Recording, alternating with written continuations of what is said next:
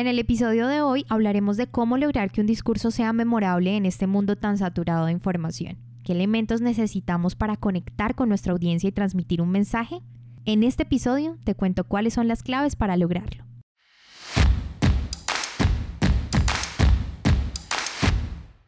Bienvenidos al podcast En Prosa, un espacio donde analizaremos cómo mejorar tus habilidades comunicativas. En este podcast, En Prosa, te ayudamos a que no seas más el tímido del grupo, que te conviertas en todo un líder y no se te dificulte expresar tus pensamientos en el momento y la manera adecuada.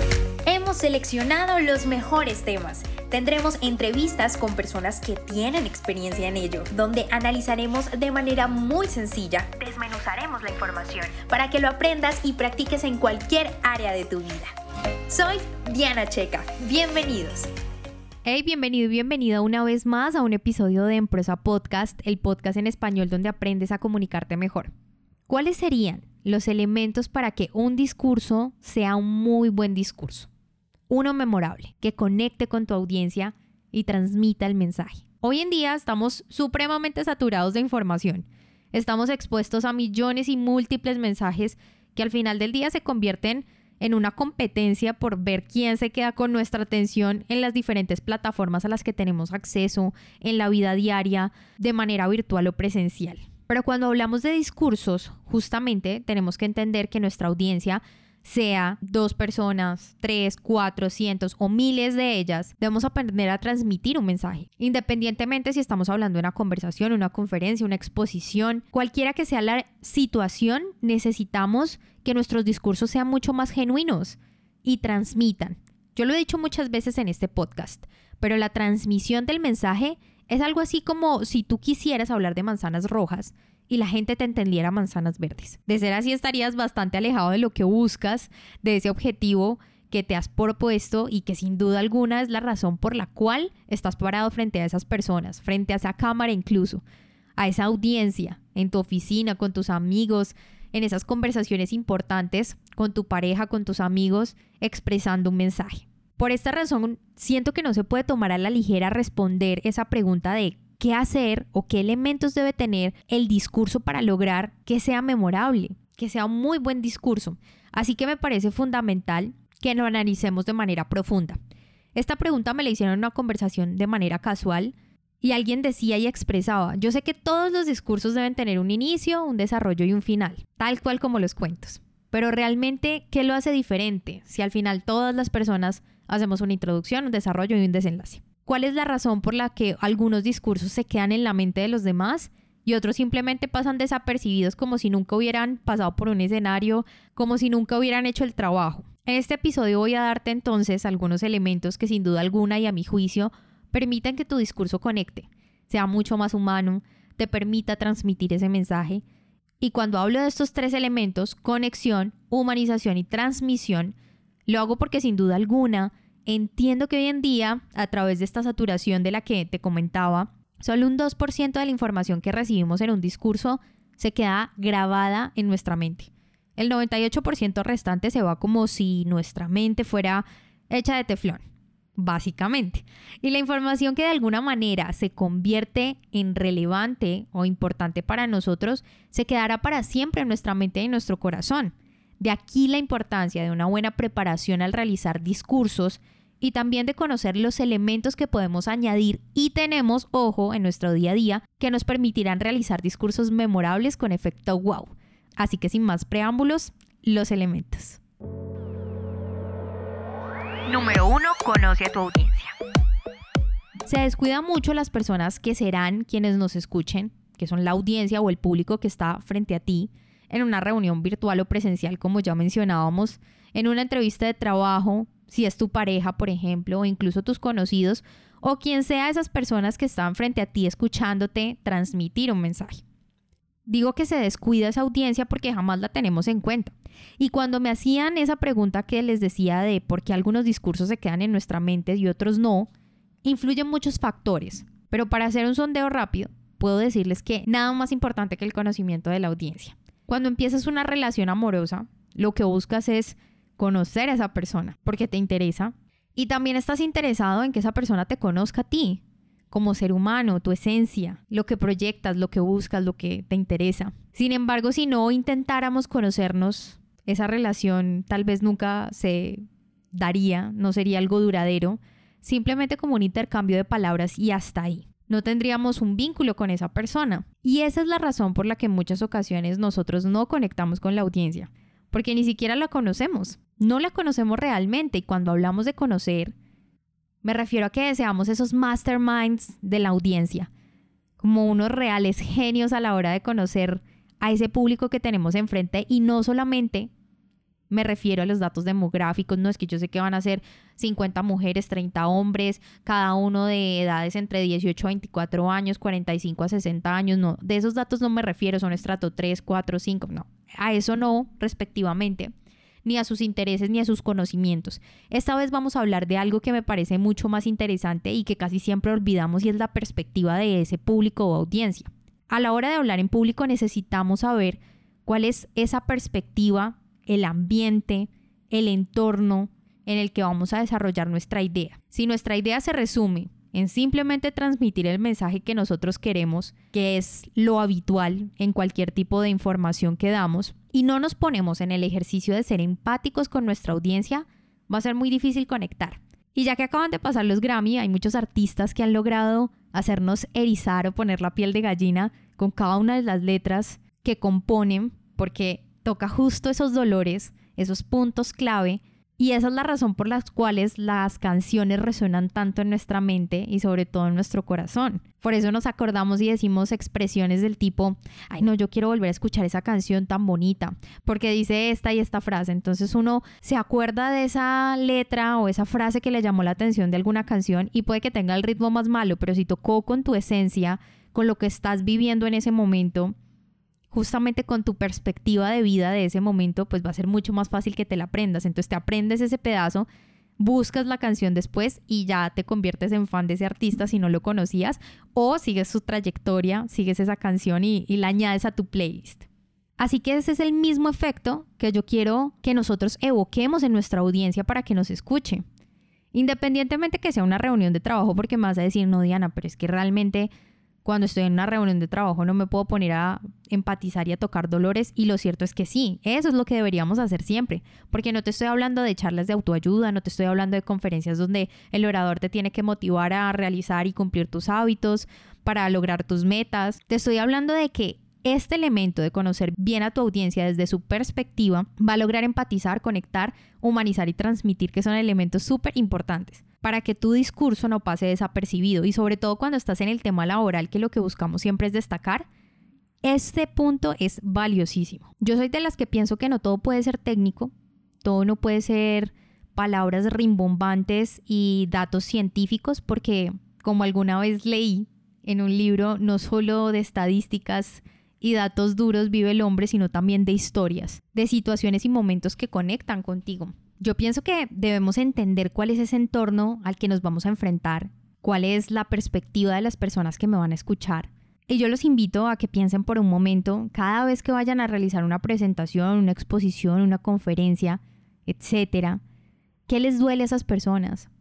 ¿Qué están buscando realmente conseguir con la información que ustedes les van a dar? ¿Y qué emociones están viviendo en ese momento? Yo sé que suena bastante poético, pero es que así sea un tema laboral, que esos temas son bastante complejos o ladrilludos, como yo les digo, el estado emocional siempre va a estar ahí. La situación o el entorno siempre se va a notar y siempre se va a sentir cuando llegas a una reunión de trabajo, cuando llegas a una conversación difícil o a una conversación súper sencilla de tener. Uno siente en el ambiente lo que se está viviendo. Somos seres emocionales. Es imposible no sentir. Por esa razón, necesitamos entender. Si yo sé que estamos supremamente preocupados después de unos meses de venta pésimos, están supremamente caídas las ventas y tengo que dar a salir ese reporte, sé que hay muchísima presión en el ambiente, que a todos los cargos directivos les están llenando o poniendo bastante presión. Yo puedo decidir que voy a dar la exposición o voy a dar ese reporte de esa meta que no he cumplido buscando no solamente exponer una situación y ya, y hasta ahí, hasta ahí voy yo y de malas no cumplimos, sino de buscar soluciones, de resolver y un largo etcétera. Yo te pregunto, ¿cómo usarías o lograrías entonces enganchar y darle la vuelta a lo que vas a decir? ¿Qué emociones usarías tú? ¿Qué palabras reflejarían mejor ese mensaje? ¿Con qué intención? ¿Con intención de tristeza? O de ánimo, de ilusión, porque tú vas a proponer algo justamente para destacar y decir, no, mira, es que así están las ventas, pero para que esto mejore podemos hacer esto y esto, si te compete, por supuesto.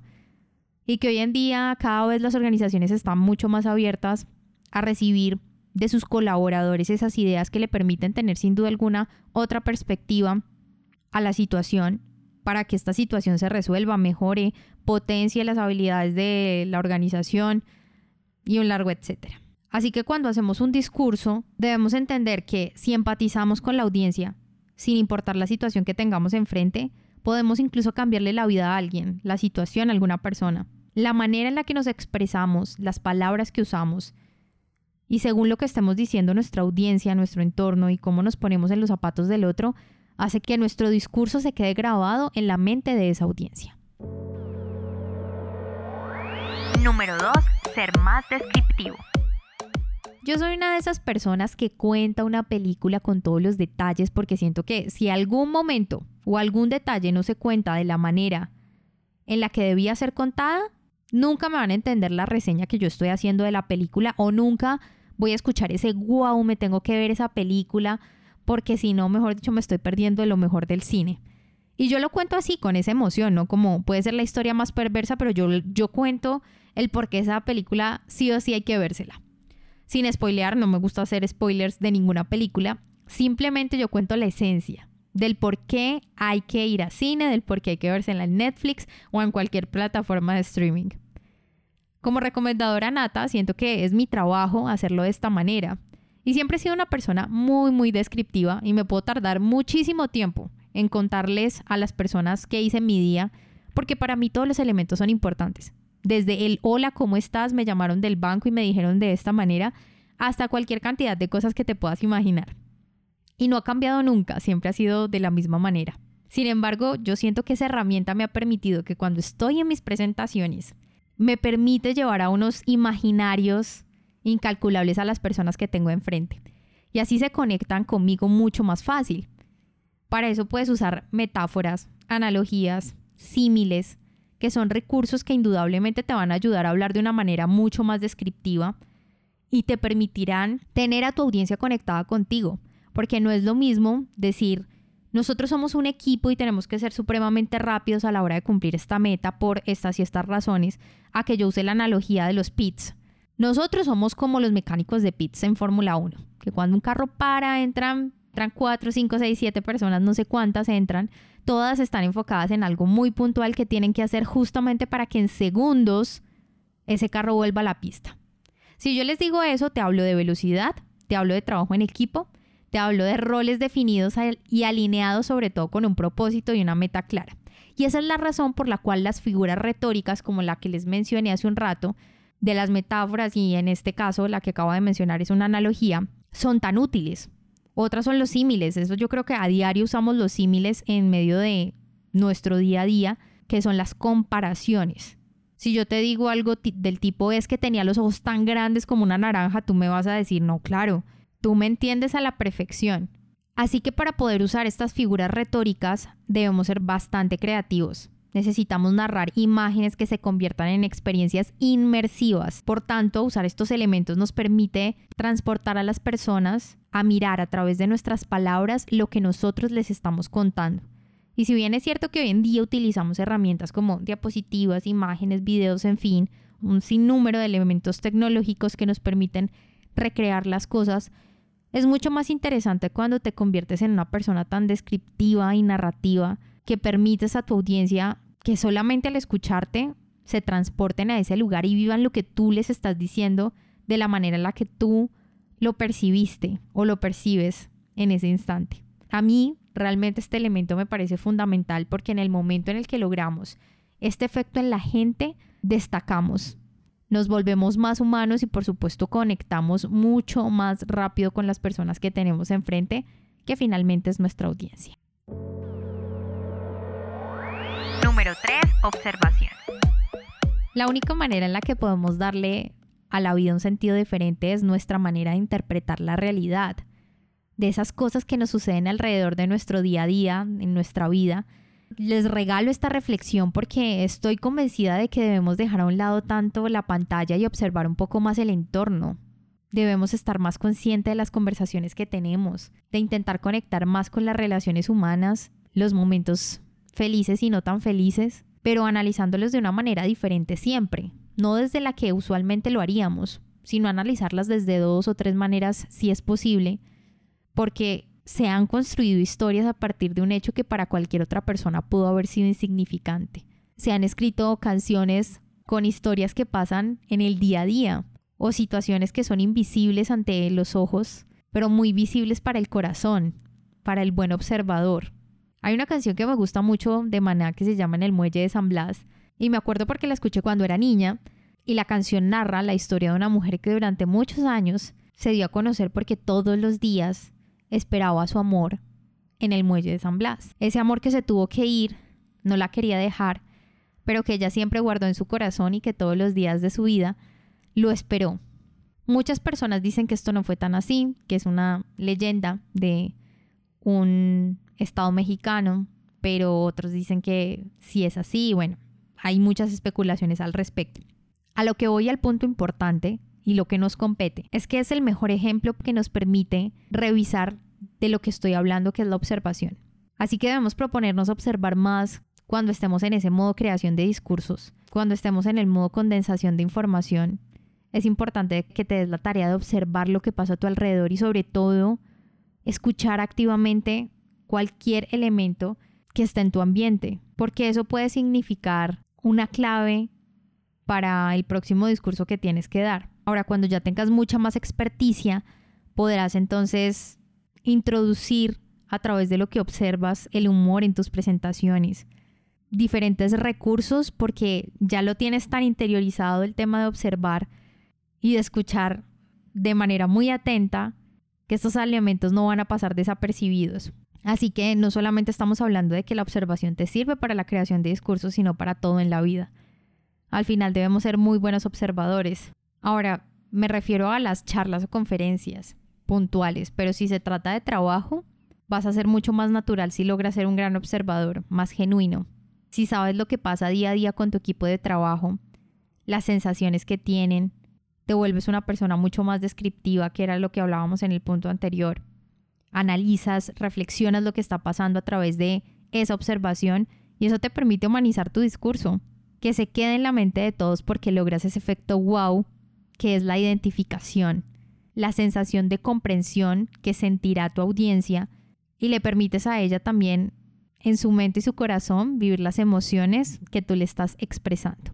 Mi invitación indudablemente siempre será que estés activo para escuchar y observar tu entorno, que despiertes la creatividad que hay en ti y que le des vida a esas ideas que tienes y no te encasilles en que los discursos tienen que ser solamente con una introducción, un desarrollo y una conclusión. Tú puedes tener una estructura que responde a lo mismo, pero la puedes hacer mucho más atractiva a través de la observación, de la escucha activa, del respirar los momentos, de tocarlos, hacerlos tuyos y transmitirlos cada vez que te pares frente a una audiencia con mayor facilidad.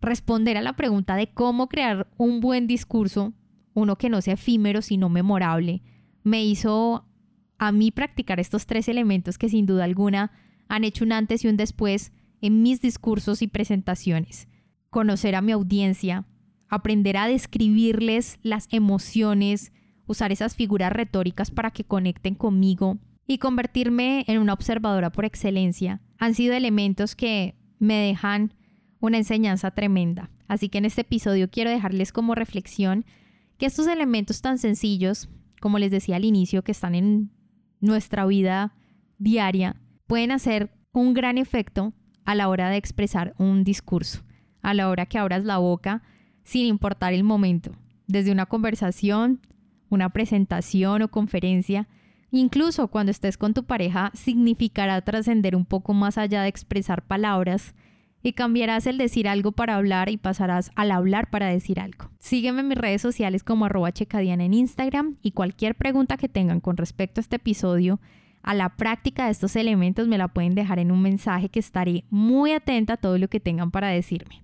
Por lo pronto no olviden conectarse mañana a un live que tengo acerca de la preparación del discurso en arroba en Instagram, donde hablaré de otros elementos adicionales a estos para que su discurso sea memorable. Así que si tienen alguna duda o pregunta pueden dejármelas en ese live y las resolveremos ese mismo día, miércoles 7 de febrero a las 7 en punto. Ustedes y yo por lo pronto tenemos una cita en el siguiente martes en un próximo episodio. Si te gustó este podcast, compártelo. No olvides suscribirte para recibir más información. www.enprosa.com y síguenos en Facebook, Instagram, Twitter y YouTube, arroba en prosa podcast, arroba en prosa podcast, para que te enteres de nuestras novedades y nuevos programas.